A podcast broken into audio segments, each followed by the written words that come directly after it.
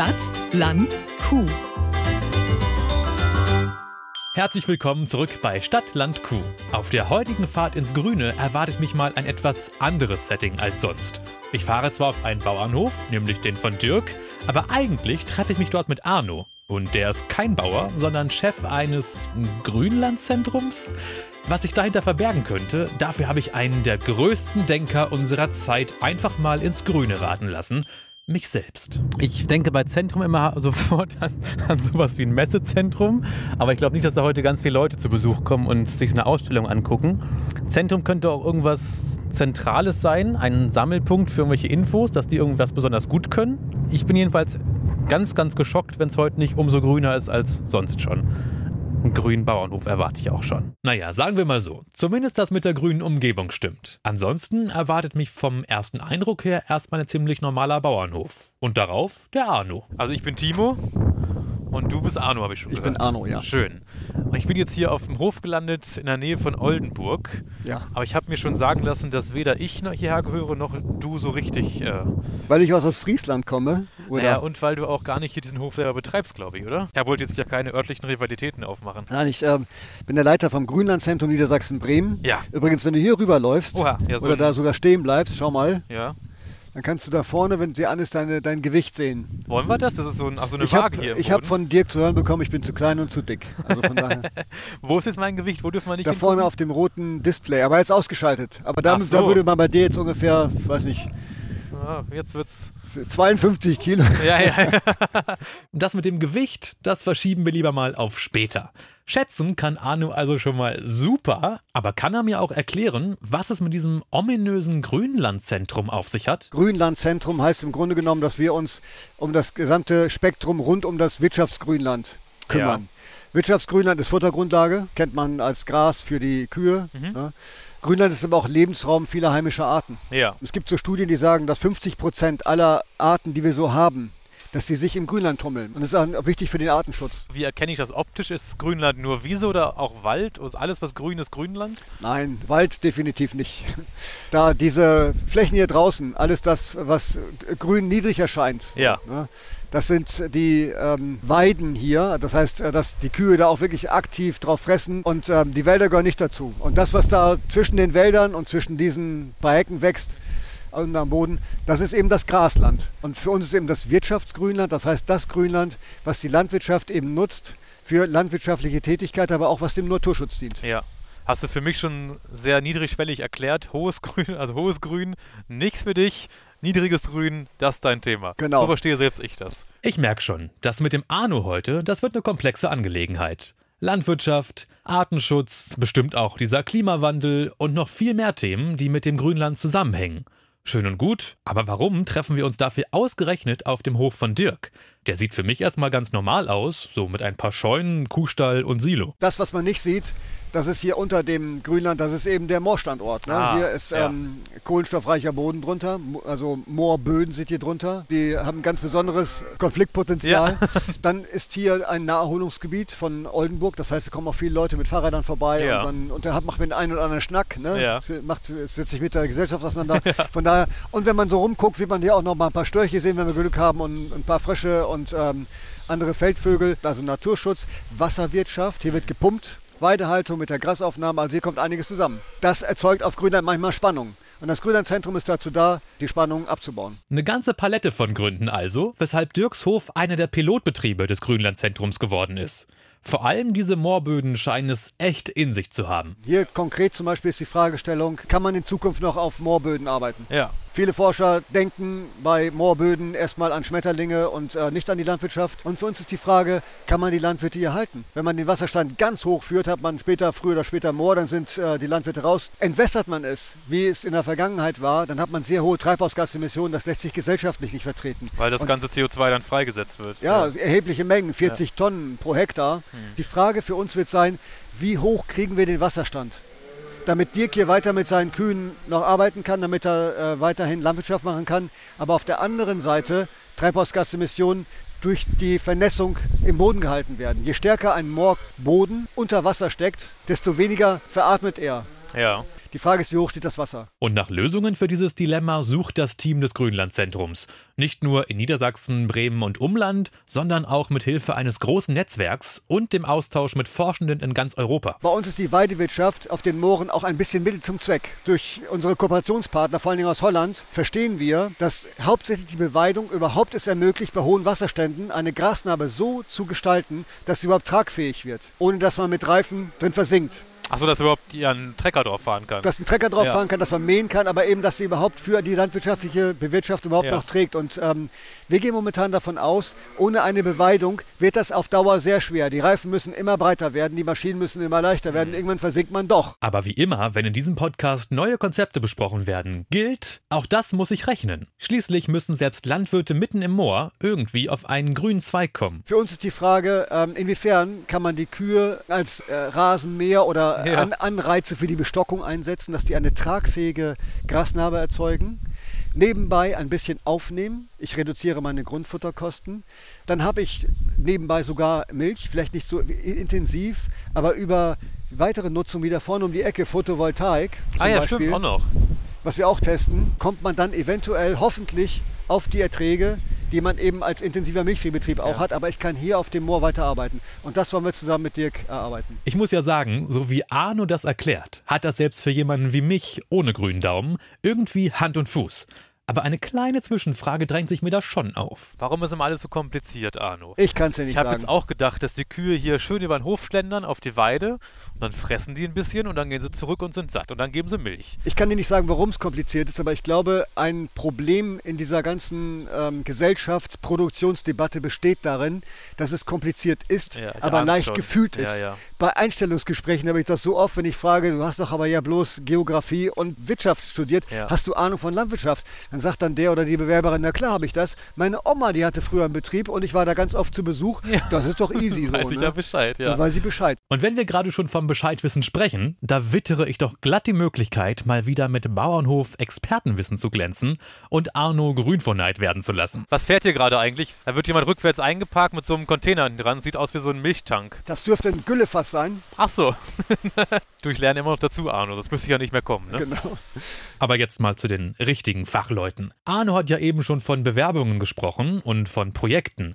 Scheinbar arbeiten da ja ein paar Leute beim Grünlandzentrum und die scheinen nicht ganz so grün hinter den Ohren zu sein wie ich. Wir sind ungefähr 20. Ich dachte, du wärst schon ein paar Jahre älter. 20 Personen. Ach so. 20 Personen. Ja, ich bin glaube ich 22 oder so. Ja, ja. Also. Wir sind ähm, 20, 20, wir sind 20 Personen. Wir haben Agrarleute, wir haben äh, Geowissenschaftler, wir haben Umweltwissenschaftler. Also alles, was sich in diesem ganzen Grünlandbereich tummelt. Ja. Und wir sind, glaube ich, eine der ganz wenigen Organisationen, die bei einer Ausschreibung schreiben müsste, bei gleichwertiger Qualifikation werden männliche Bewerber bevorzugt eingestellt. Ja. Weil wir hauptsächlich ein Thema haben, was eben ja in dem Nachhaltigkeitsbereich auch einfach junge Frauen anspricht. Ja. Ne? Und das ist ein sehr junges Team. Junges, okay, du sprachst mein Alter an. Du hast mit meinem Gewicht übrigens angefangen. Jetzt muss ich das war jetzt Weil der zu mir gesagt hat, dass ich zu klein und zu fett bin. Das sage ich ihm jedes Mal. er hat wortwörtlich gesagt, ich soll mich da draufstellen, habe ich das gemacht. Er sagt, nur, das ist für deine Körpergröße aber auch ganz gut. Ja. Ich dachte, Echt, du Sack. Ach, wenn Arno schon so nett über den Dirk spricht, dann holen wir den doch gleich mal dazu und fragen, was er zum Gewichtsdebakel zu sagen hat. Und bekommen dabei vierbeinige Gesellschaft. Also Dirk, jetzt haben wir dich hier auch einmal an den Rand geschafft. Du Ja. bist ja ein schwer beschäftigter Typ. Bevor wir jetzt hier zum Grünlandzentrum etc. kommen, eine ganz wichtige Expertenfrage.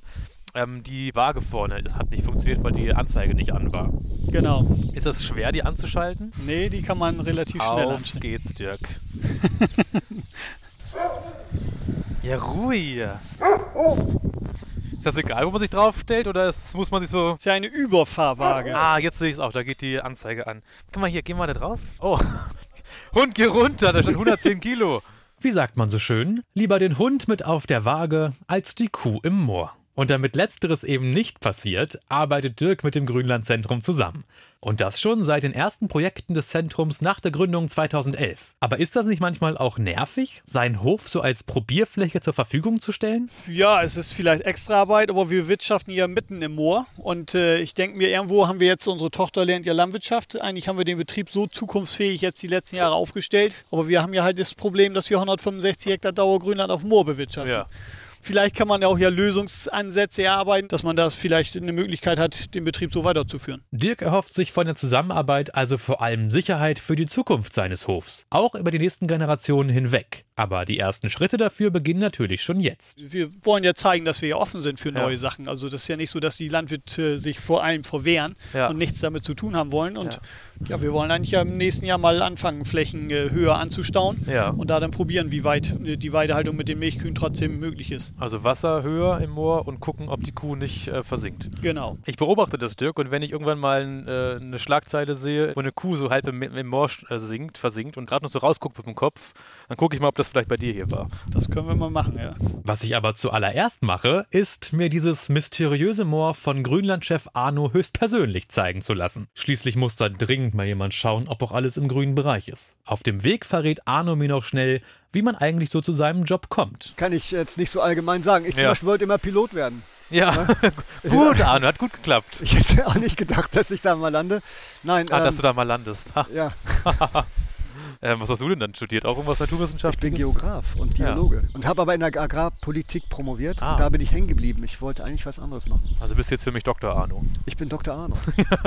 Okay, Dr. Arno, dann zeig mal her dein Moor und was das alles so Tolles kann. Wir gehen jetzt aufs Moor und wir hüpfen mal. Oh ja, dann gucken wir mal, ob das Gewicht doch noch mal zu viel ist. Können wir da gehen? Wir können ja mal gucken, wer höher fliegt. Ich erst und dann du, okay? Äh, Jawohl. ja. Ja, da kommt doch was. Was würde jetzt mit diesem Moor hier passieren, wenn wir alle Kühe uns wegdenken und es einfach der Natur überlassen? Natur überlassen heißt ja erstmal, dass wir auch das System der Entwässerung aufgeben würden. Ne? Ja. Und das Hochmoor hier wird nicht vom Grundwasser gespeist, sondern nur vom Regenwasser. Ja. Das heißt, in den Monaten, wo es sehr trocken ist, würde auch das Moor hier austrocknen. Wenn wir das Moor hier nicht feucht halten, indem wir Dämme bauen würden, dann würde auch dieses Moor im Sommer austrocknen. Moor ist einfach unglaublich nachtragend. Wenn das mal nass ist, ne, dann wird das nicht mehr trocken und du kommst mit der Maschine nicht raus. Und wenn es trocken ist, dann ist es wie so ein trockener Feinschwamm. Kleine Diva, würde man sagen. Absolut, die kleine. Ja. ja, hier ist eine recht große. Jo. Nämlich eine ca. 200.000 Hektar große Diva. So viel Moor gibt's allein in Niedersachsen. Und auf dem weiden dann nochmal ganz, ganz viele kleine milchgebende Diven. Und auch mit deren Haltung setzt sich das Grünlandzentrum auseinander. Unter anderem haben sie 2017 das Label Pro Weideland ins Leben gerufen für mehr Transparenz von Milch- und Fleischprodukten aus Weidehaltung. Aber auch wenn Pro Weideland erstmal sehr eindeutig klingt, ist die Entstehung des Gütesiegels laut Arno auch wieder ziemlich komplex. ein total umstrittenes Thema. Ja. Ne? Machst du eine gute Weidemilch, dann sind sofort die Stallhalter die schlechten. Und haben damals angefangen, den Blickwinkel auf die Diversifizierung der Systeme zu legen und gesagt, was das, was ihr braucht, ist nicht die Weidehaltung alleine. Ist aber auch nicht die Stallhaltung alleine, sondern das ist ein System, was aus Stallhaltung und Weidehaltung besteht. Und der Typ da vorne, der auf dem Trecker sitzt, der entscheidet. Ja, genau. Wir unterstützen ihn dabei. Und dann haben wir Kriterien entwickelt, die einerseits dem Tierwohl entgegenkommen, die dem Umweltschutz entgegenkommen, aber auch die natürlich der Wettbewerbssituation der Landwirte entgegenkommen. Alles interessant, aber wieder komplex. Wenn ich das Label sehe, was weiß ich als Kunde dann konkret, was ich jetzt hier kaufe? Du weißt, dass jeder Kuh 2000 Quadratmeter Futterfläche zur Verfügung steht. Du weißt, dass die Kuh mindestens 120 Tage für jeweils sechs Stunden geweidet hat, draußen gestanden hat. Du weißt, dass es keine Anbindehaltung gibt. Du weißt, dass wir die Schlachtbefunddatenerfassung haben. Okay, okay, okay. Wenn ihr jetzt schon denkt, Mensch, dieser Arno, der lässt sich einfach nicht bremsen, dann versetzt euch mal in meine Lage. So als Lehrkraft mit großer Autorität. Ich will einfach nur einen kleinen abschließenden Ausblick auf die Zukunft des Moores erfragen und dann, naja, hört selbst. Soll ich mal fragen? Arno, die Moore stehen ja momentan im Fokus. Ja, frag du mal. Die Moore stehen ja total im Fokus momentan. Ähm, und viele aus der Gesellschaft, aber auch aus der Wissenschaft fordern ja eine Vollvernetzung Ja. der Moore. Was wäre denn für dich das Worst-Case-Szenario? Ja, Timo, das ist eine total gute Frage. Danke. Ähm, für uns wäre das Worst-Case-Szenario, dass wir sehr, sehr viele der Grünlandbetriebe auf den kohlenstoffreichen Böden verlieren würden. Und ähm, ab einer gewissen Menge der Betriebe ist für mich die Gefahr, dass die ländlichen Regionen einfach ausbluten. Ähm, die sind in den Feuerwehren aktiv, die sind hier in den Kreisen aktiv ähm, und fühlen sich einfach auch verpflichtet der Region gegenüber. Die kommen aus der Region. Ich fände es sehr schade und sehr ähm, gefährlich, wenn in den ländlichen Regionen diese Landwirte nicht mehr arbeiten würden. Das wäre also der schlimmste Fall. Aber damit das nicht passiert, haben wir ja Gott sei Dank Arno und sein Team. Und die Erkenntnisse von Wissenschaftlern und Landwirten aus ganz Europa. Diese Zusammenarbeit aus Theorie und Praxis scheint beim Thema Grünland besonders wichtig zu sein. weil Grünlandinnovationen unglaublich hoch in großem Maße abhängig sind von Lokalitäten. Das, was hier eine Innovation ist, kann ich vielleicht 20 Kilometer schon nicht mehr gebrauchen. Ja, genau. Und die Wissenschaft hat immer eine generische Lösung. Aber für Grünland ist es oft nicht so passend, weil ich hier eine Lösung brauche. Ich muss aber trotzdem die Wissenschaft mitnehmen, weil die können fünf Monate ein Paper schreiben. Das Genau. kann der Landwirt nicht. Ja. Der Landwirt ist im Tagesgeschehen äh, drin, der muss jetzt eine Lösung finden für sich. Und alte klassische Verfahren waren, ich hole mir aus der Wissenschaft die Weisheiten und ich überführe die wissenschaftlichen Weisheiten Stück für Stück in die Praxis.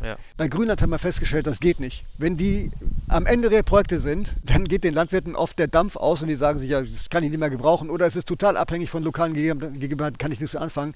Für mich ist das immer so, ein- so ein bisschen, man sitzt äh, entweder in einem Flugzeug oder man steht an der Seite. Weißt Ja. du, wenn äh, so ein Forscher an der Seite von so einem Flugzeug steht und der wird sagen, oh, wir testen jetzt mal die Triebwerke, das sieht ganz gut aus. Ne? Auf der anderen Seite sitzt jemand drin und der Pilot dann sagt dann, wir starten gleich und ich bin sehr zuversichtlich, dass wir mit den Forschungsergebnissen die Klappensituation zum Ende des Fluges in den Griff bekommen haben. Ne? Dann fühlst du dich ja völlig anders. Und das ist bei Peer-to-Peer-Prozessen anders. Du bist wirklich betroffener Landwirt, du weißt, was es bedeutet, das alles zu integrieren und das überträgt sich auf andere Betriebe viel besser, als wenn es der Forscher sagt. Na, da hat Pilot Dr. Arno doch endlich noch eine Flugzeugmetapher unterbekommen. Schön. Aber ich bin ehrlich, bevor ich beruhigt zu ihm in den Flieger steigen kann, habe ich da noch eine kleine Sache gesehen, die mich potenziell verunsichert. Auf eurer Homepage steht sowas wie wir stehen auf Gras. Habt ihr das zweideutig gemeint und deswegen kommen vielleicht noch junge Leute zu euch? Ja, Gras hat ja verschiedene, verschiedene äh, Möglichkeiten. Ich kann das nicht so beurteilen. Ich auch nicht. Bist du auch so ein Langweiler wie ich? Ich bin auch so ein Langweiler. Oh, haben ich, ja habe, ich habe tatsächlich während des Studiums mal wissen wollen, wie es ist und habe mich neben meine kiffenden Freunde gesetzt und habe die analysiert. Das ist meine Fernerkundung gewesen. Aber mehr habe ich auch nicht. Also, Nee, das auf. war's bei mir. Wir berauschen uns an den Inhalten. So nämlich. Und wenn ihr euch von den Inhalten dieser Podcast-Folge genauso berauscht fühlt wie Arno und ich, dann hinterlasst uns doch gerne einen grünen Daumen oder lobt uns in einer guten Podcast-Bewertung über den grünen Klee und hört auch beim nächsten Mal wieder rein. Also, wenn wir uns dann noch Grüne sind. Bis dann. Stadt, Land, Kuh. Eine Produktion von Milchland Niedersachsen.